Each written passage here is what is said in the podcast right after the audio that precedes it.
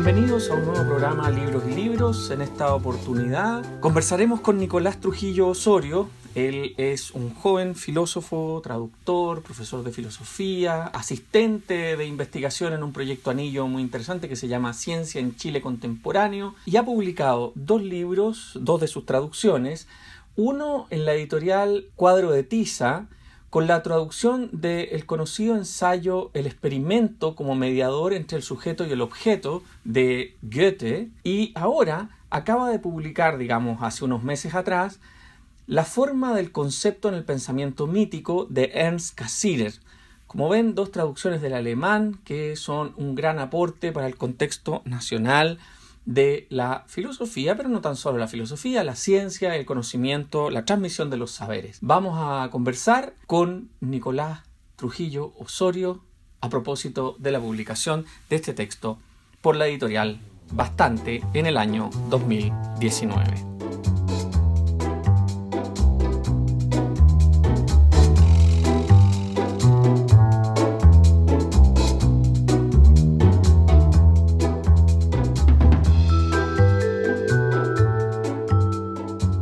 Hola Nicolás, bienvenido a Libros y Libros. Hola Pablo, muchas gracias por la invitación. Eh, realmente estoy feliz de poder participar en tu podcast.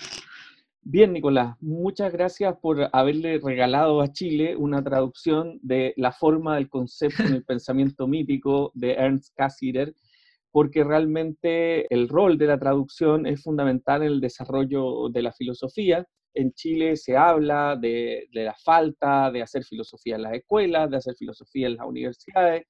Y por supuesto, aunque vamos a hablar de, después de, esta especie de realidad de la filosofía en el contexto local, me gustaría que, me contaras un poco y que nos contaras a nuestros auditores sobre cómo surge este proyecto de la traducción de este texto, eh, de esta conferencia de Cassirer. Bueno, gracias por la pregunta porque todo gesto de traducción tiene una historia detrás. Y ciertamente hay una historia atrás del texto que se remonta al 2015, en el que traduje eh, dos pequeños ensayos, uno de Edgar Wind y otro de Ernst Gombrich, a propósito de la obra de Avi Barbour, historiador del arte y uno de los representantes más connotados de lo que se conoció, ya no se usa este término, pero de lo que se conoció como ciencia del arte, que era una, una, una suerte de experimentación metodológica para poder estudiar de modo más científico las obras de arte principalmente del Renacimiento, del Barroco. Entre ellos también está Heinrich Wölfling, por ejemplo, Erwin Panofsky. Es una larga y muy bonita tradición. Y cuando traduje esos textos, el 2015, quedé muy, muy eh, atrapado con el contexto y con el ambiente cultural que hubo a principios del siglo XX, en el que Cassirer, de hecho, jugó un rol muy, muy interesante porque bueno, yo sé que esto tal vez tú lo sabes, pero tal vez los que nos escuchan no. Eh, viene de una escuela que se llama Escuela Neocantiana de Marburgo, eh, que se fundó en la Universidad de Marburgo gracias a Germán Cohen, otro filósofo del que no, no, no cabe hablar acá. Pero Cassirer tuvo la, la, astucia, bueno, y también la necesidad, hay que decirlo, de moverse de Marburgo a Hamburgo. Y en Hamburgo estaba la escuela de Barbour en la que se estaba desarrollando toda esta cultura experimental para poder construir esta ciencia del arte. Y entonces cuando yo traduje esos primeros textos me di cuenta que Cassirer había sido otro de los autores principales en ese escenario. Entonces, con, la intención de traducir algo de Cassirer, porque me gusta mucho la traducción, lo, considero como un, buen método de aprendizaje, eh, para muchas cosas, no solo para aprender un idioma extranjero, sino también el propio. Buscando un texto Cassirer me encontré con este. Y este texto es muy especial porque, como señalo en la introducción, fue la primera conferencia que Cassirer dio cuando llega a la Universidad de Hamburgo, además recientemente fundada, fue una universidad que se fundó en 1919, muy moderna, eh, muy, poco, muy cosmopolita también, a diferencia de otras partes de Alemania. Y me pareció simbólico, me pareció realmente simbólico traducir este texto porque primero, era la primera conferencia en donde Cassirer se presenta y presenta sus temas de investigación. Y segundo, es también una especie de esbozo o bosquejo de lo que iba a ser más tarde su filosofía de las formas simbólicas, que tiene una gran relación con el trabajo de Barbo. Así que por eso llegué a este texto. Fantástico porque además se agradece en la traducción los gestos que haces para de alguna manera resolver el desafío que implica la traducción del alemán con largas oraciones y, se entiende que aquí hay un trabajo que, que, duró mucho tiempo y que me imagino mucho esfuerzo para consolidar un texto que se hace bastante, entre comillas, legible, porque por supuesto es un texto filosófico, y eso implica una manera de leer, ¿no? Y en, ese sentido, eh, yo creo que debes compartir también el hecho de que en el, hay una actualización de la sintaxis y de una serie de cosas que permiten una mejor comprensión del texto. Pero en, en este proceso que tú estableces, esta hilación, digamos, del, en el fondo de la vida de Casir, quien, y como bien yo le digo a muchos de mis estudiantes, a los 46 años nunca había sido contratado por una universidad, ¿no? Cuando la gente se lamenta, ¿no? La gente se lamenta. De hecho, lo... Eso lo menciono, lo menciono creo que en la primera página de la introducción. Es un dato muy importante. Claro, claro. Y yo, yo lo digo siempre, ¿no? Oiga, a Casires lo contrataron recién a los 46, así que calma, calma. Mm, lo interesante también es hablar acerca de esta condición, ¿no? De este movimiento, este desplazamiento que tiene que realizar él para este contexto en el cual es más permisivo.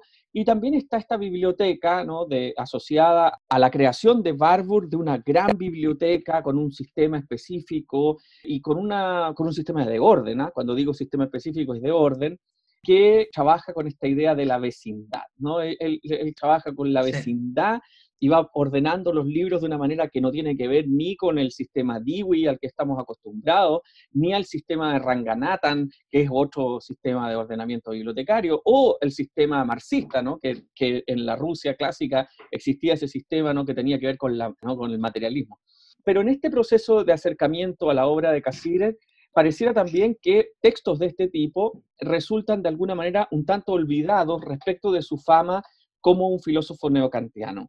Y en ese sentido, eh, este texto recupera aspectos que para mí son tremendamente fundamentales, como dices tú, en la historia del arte, cómo tiene que ver el tema de las culturas primitivas y de la astrología y toda este, esta especie de tensión en la que él entra y que se atreve a asumir para poder pensar la historia de ciencias que hoy día se presentan como ciencias sin historia, digamos.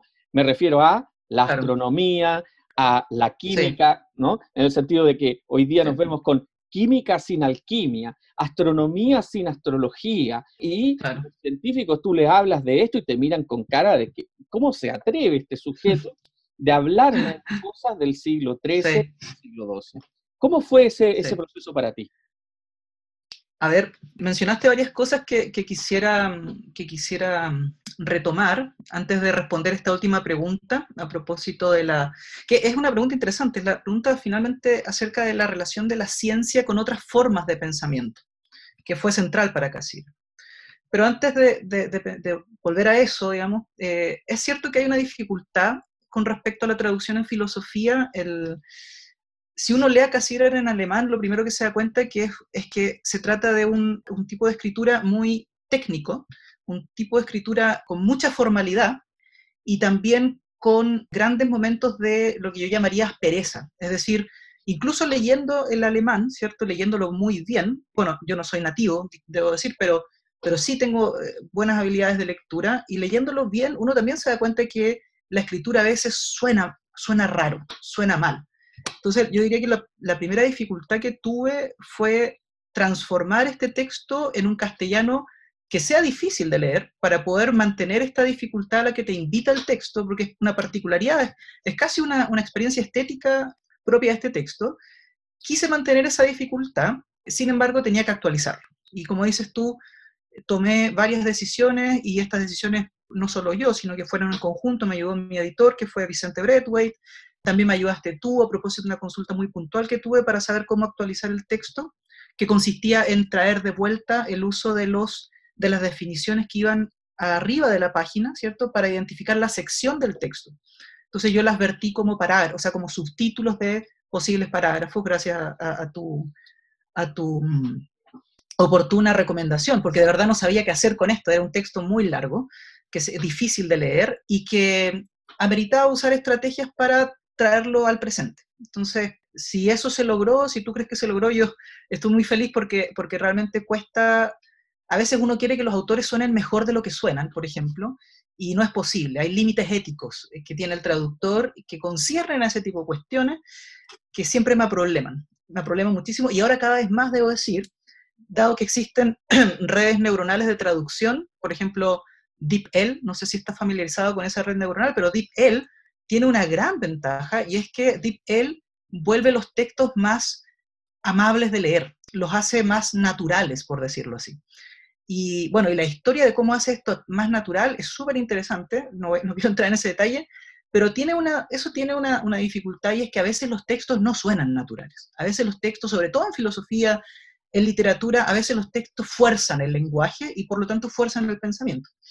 Así que Cassirer es uno de esos casos, diría yo, por sus oraciones largas, por sus párrafos que nunca terminan, por la falta de eh, subsecciones dentro de un texto que amerita tener esas subsecciones, y también muchas veces por la reiteración de conceptos que en castellano siempre suena mal. O sea, usar un, un, mismo concepto una y otra vez puede hacer que el lector se termine aburriendo, ¿cierto? Tanto cacofonismo, por ejemplo, tantos pleonasmos, circunloquios, tantas vueltas. Así que quería, quería rescatar ese aspecto de la traducción. O sea, no fue, no fue fácil. Siempre hay, hay mucha hay una lucha, hay una confrontación, eh, como decía Barbour, ¿cierto? Una, confrontación con la cultura que se te da a leer, que tú puedes entender, pero que tienes que traerla a tu propia cultura. Eso por un lado. Por otro lado, con respecto a, lo que menciona sobre el contexto, ¿cierto? La biblioteca, claro, hay, hay muchos mitos, ¿cierto? Es, una, ya hoy en día una gran fábula la biblioteca Barbour, que actualmente se encuentra alojada en eh, Londres, pero también está la versión alemana en la casa, en la antigua casa donde estuvo la biblioteca, en Hamburgo. O sea, tenemos dos institutos Warburg hoy en día, por decirlo así, con, además con líneas de investigación similares, pero métodos muy distintos. Eso hace que el mito continúe, por decirlo así.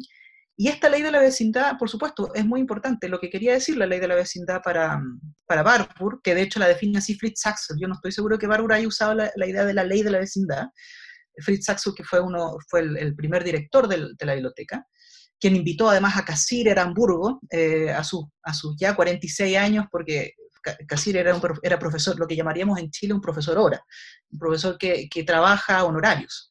Entonces llegó a los 46 años a ocupar un gran puesto también, eh, un puesto de investigador principal. Y esta ley de la vecindad consistía, que fue lo que maravilló a Cassirer, consistía en ordenar los libros desordenándolos, ordenar los libros buscando afinidades temáticas que muchas veces tienen que ver con la inquietud, con la curiosidad, incluso con las expectativas o las esperanzas que tiene un investigador respecto a un tema. Y la ventaja que tiene este gran desorden, por decirlo así, este desorden sistemático, es que te permite justamente encontrar afinidades allí donde parece que no hay ninguna absoluta relación, ¿cierto? Por ejemplo, entre, que es lo que hace Cassirer en este texto que traduje, entre la astrología y la biología de Goethe, que es un tema maravilloso, o sea, esta, esta relación, ¿cierto? O eh, la relación entre una mentalidad matemática, ¿cierto? Ya moderna, y una mentalidad asociada a los temores a los demonios, una mentalidad asociada con los mitos, con los misterios, con todo el carácter, digamos, eh, arpocrático, ¿cierto? Culturas que se basan en, esos silencios que revelan secretos, pero no a través de las palabras, ¿cierto?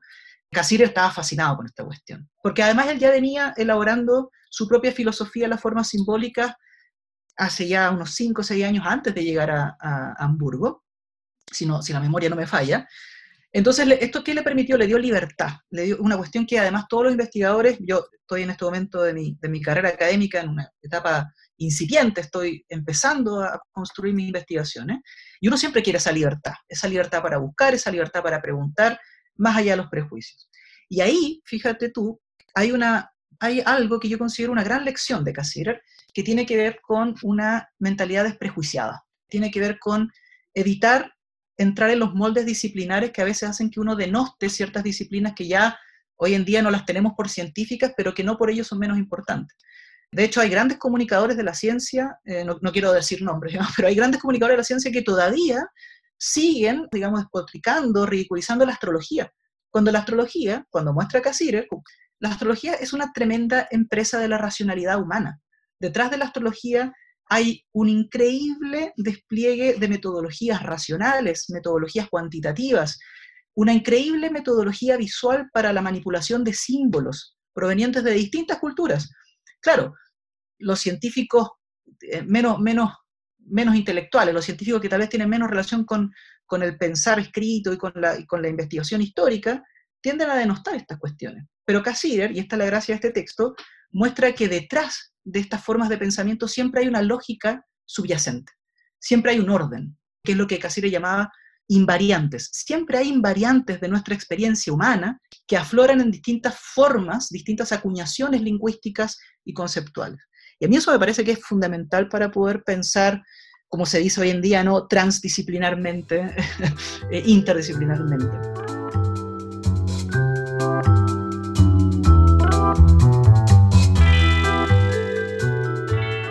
Sin duda. Y, y en esas invariantes también pensando en que estamos en los años 20 en Alemania, en un contexto que va a tener una resolución bastante terrible, podríamos decir, ¿no? Él mismo tiene que exiliarse primero en Inglaterra, luego en Suecia, luego en los Estados Unidos, donde finalmente fallece, por ser judío, ¿no? Es decir, ahí, ahí hay una invariante genética, digamos, que es más fuerte que cualquiera de las cosas que te pueda decir la ciencia respecto de cruzar límites que tienen que ver con cosas que absolutamente para nosotros hoy son impensables, pero que para cuando se, se arma en un sistema mm. fascista, ¿no? en un sistema nazi, va a tener una, una, también una expresión, podríamos decir, de toda una mitología, de, de, la pureza de la raza, de, la, no, de todas esas cosas que, para las cuales, entre comillas, el nazismo puso mucha racionalidad, como dirían muchos filósofos del siglo XX, ¿no? Es decir,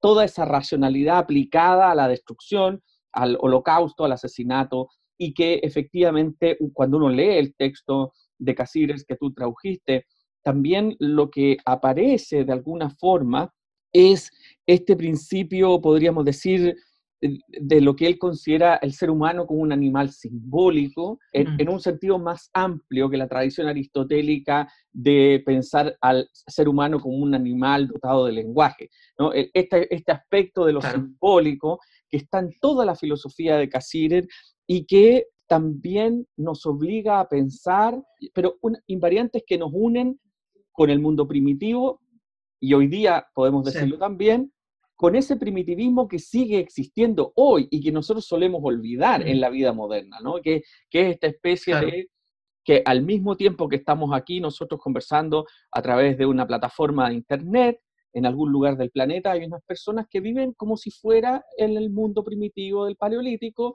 y hay otros lugares que viven en un mundo colonial y hay otros lugares que viven en un mundo, podríamos decir, del siglo XXI de verdad, o en lugares donde simplemente las dimensiones de la modernización son mucho más radicales que eh, en una ciudad como la de Santiago de Chile. Por lo mismo, te quería, te quería plantear si pudieras apuntar un poco más sobre este tema del animal, del animal simbólico y cómo, y cómo Cassirer arma este mapa en relación con, con el trascendentalismo kantiano, que suele ser, podríamos decir, casi todo lo contrario. ¿Cómo, cómo le podríamos explicar a alguien cómo un neocantiano se mueve hacia este espacio del simbolismo? Sí. Mira, lo primero que quizás puede ser interesante saber es que este texto está a la par con otros grandes textos del principio del siglo XX que trataron de entender culturas llamadas, mal llamadas primitivas, ¿cierto? Como por ejemplo el pensamiento salvaje de Levi Strauss, los trabajos de, de Boas, por ejemplo, de antropología, Barbour, dicho sea de paso, hizo un poco lo, trató de hacer un poco lo mismo en Estados Unidos cuando viajó. Es decir, había, en esa época había un tremendo interés por comprender lo que llamaríamos en, jerga filosófica al otro, ¿cierto? A la alteridad. Había un, gran, un gran interés por sumergirse en las culturas, y de ahí surgen todas estas disciplinas etnográficas, ¿cierto? Eh, no solo la antropología, o sea, la etnografía ah, ocupó mucho terreno en psicología, en sociología, eh, en historia también.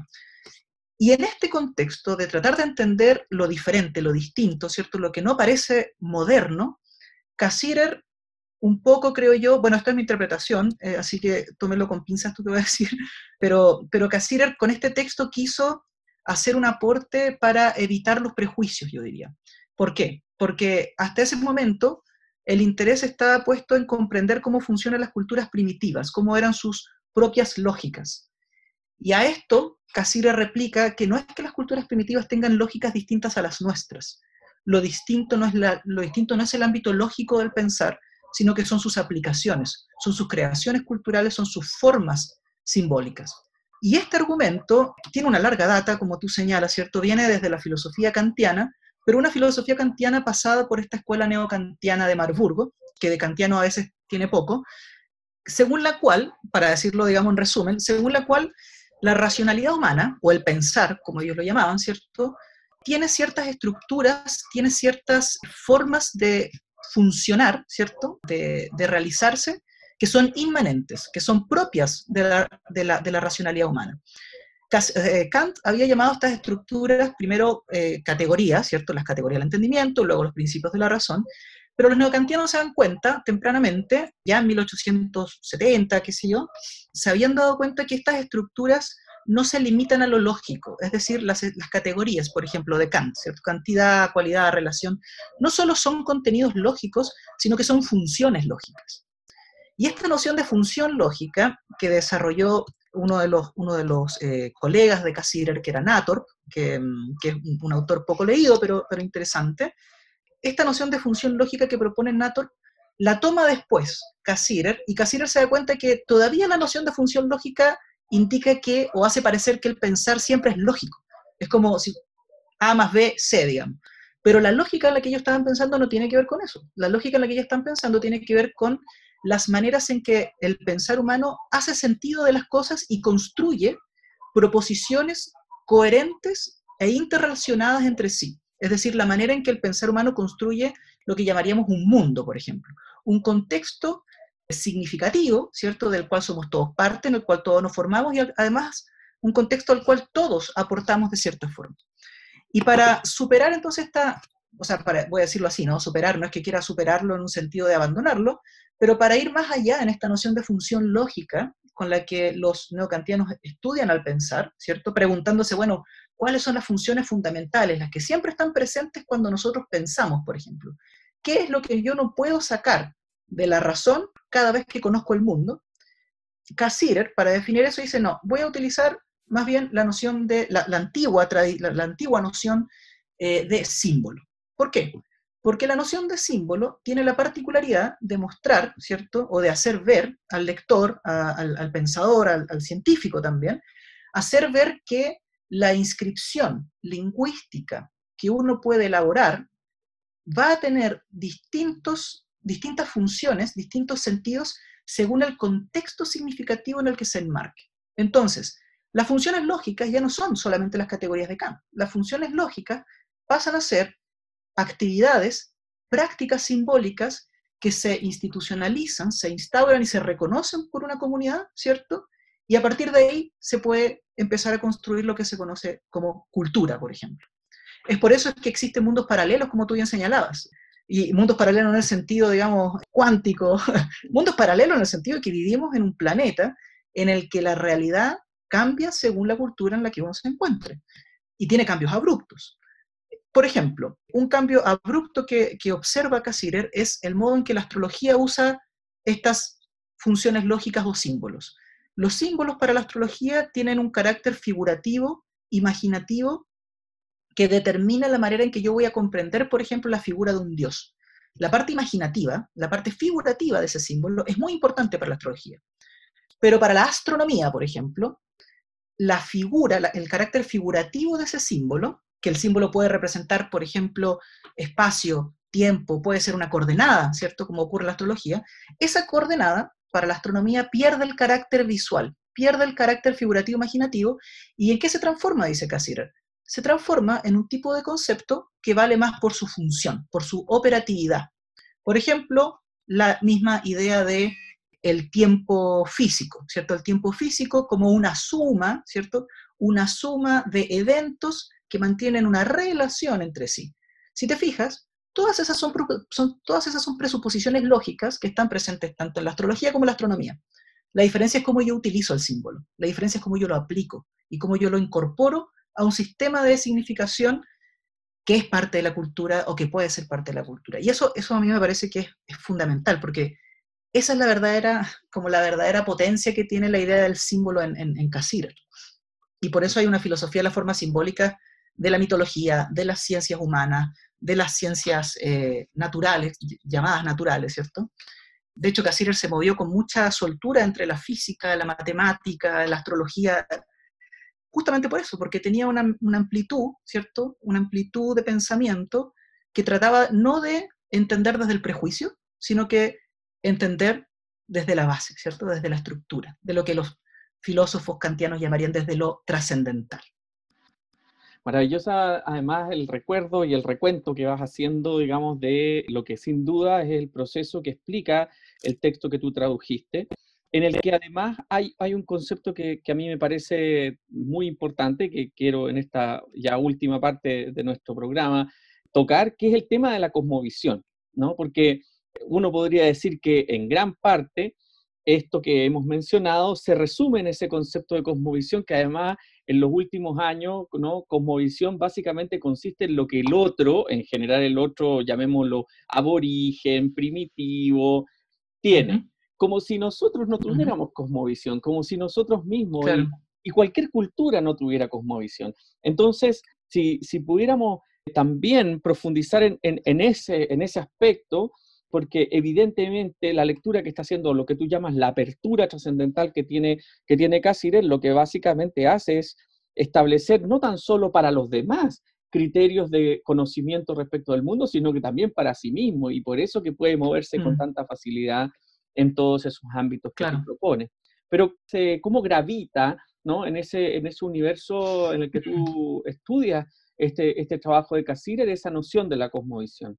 ¿Hay alguna alusión a esa especie como de, voy a usar una palabra que, a mí, una expresión que me gusta mucho, que usa Donna Haraway para otra cosa, dice, ella dice, cuando nosotros, los contemporáneos, hablamos de los no nosotros, ¿no? Y decimos el capitalismo, el neoliberalismo, esos son no nosotros, ¿no? Son cosas como que no te pertenecen a ti, pero que te afectan. Y en ese sentido, uno podría pensar, la cosmovisión es un no nosotros, es decir, cosmovisión es lo que tienen los demás, es lo que tienen los aborígenes, es lo que tienen los pueblos indígenas, pero no nosotros. Y en ese sentido... Como si uno viviera en la verdad. exactamente. Entonces, te quería preguntar, digamos, sobre eso, sobre ese concepto en Casirer. En este texto en particular yo no me lo topé, o sea, estaba presente porque al principio habla, eh, al principio del texto, quienes lo hayan leído, los que lo vayan a leer, van a, van a ver, ¿cierto? Que, mm, que al principio se trata del problema de cómo se comprende el mundo, de cómo se intuye el mundo como una totalidad, ¿cierto? Y al principio señala que la, totalidad del mundo siempre se intuye de cierta forma, siempre se, siempre se percibe desde ciertas operaciones, que son estas operaciones simbólicas. Si se fijan, de hecho, en este texto, este texto es previo a la filosofía de la forma simbólica, entonces todavía no utiliza la noción de símbolo, utiliza todavía la noción de función lógica.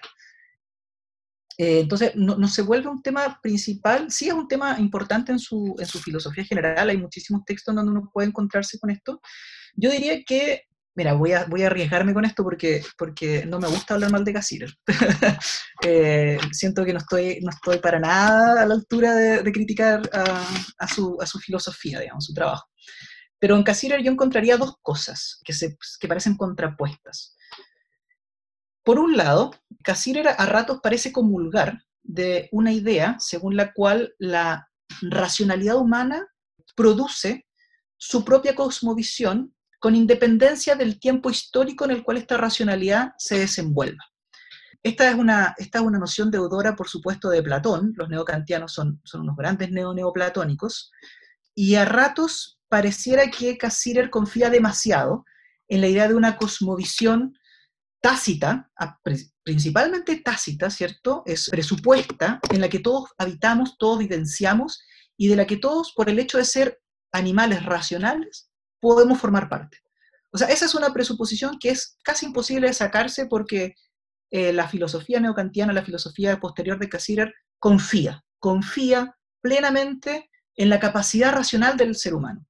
Eso no quiere decir que el ser humano sea racional en sí mismo, confía en la capacidad, confía en la potencia, ¿cierto?, de volverse un ser vivo capaz de decidir en función de razones, en función de operaciones que velan por el bienestar propio de los demás, porque la racionalidad es una experiencia intersubjetiva, es una experiencia de comunidad, donde yo me reconozco en el otro, con el otro y gracias al otro.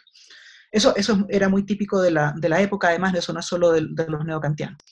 Pero por otra parte también está la idea en Cassirer de que las cosmovisiones a veces pueden ser utilizadas con fines ideológicos y por lo tanto pueden representar formas de pensar que, como tú señalabas a propósito, Haraway, ¿cierto?, indican lo que no es parte de nosotros.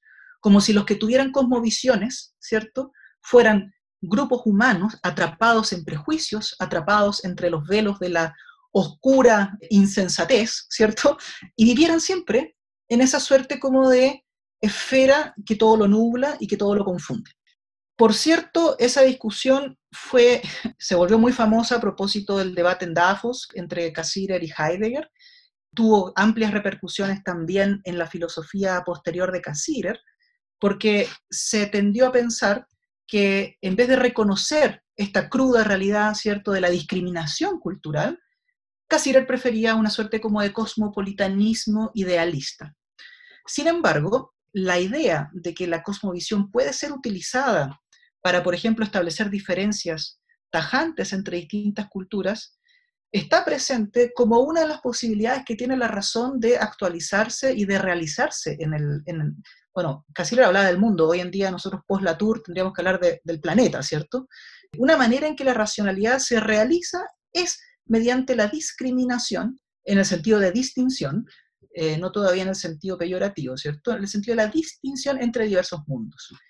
Lo que en principio no está mal. Lo que sí está mal es creer que porque el otro tiene una cosmovisión, yo no la voy a tener, porque es absolutamente irracional creer que el ser humano está por sobre el ser humano.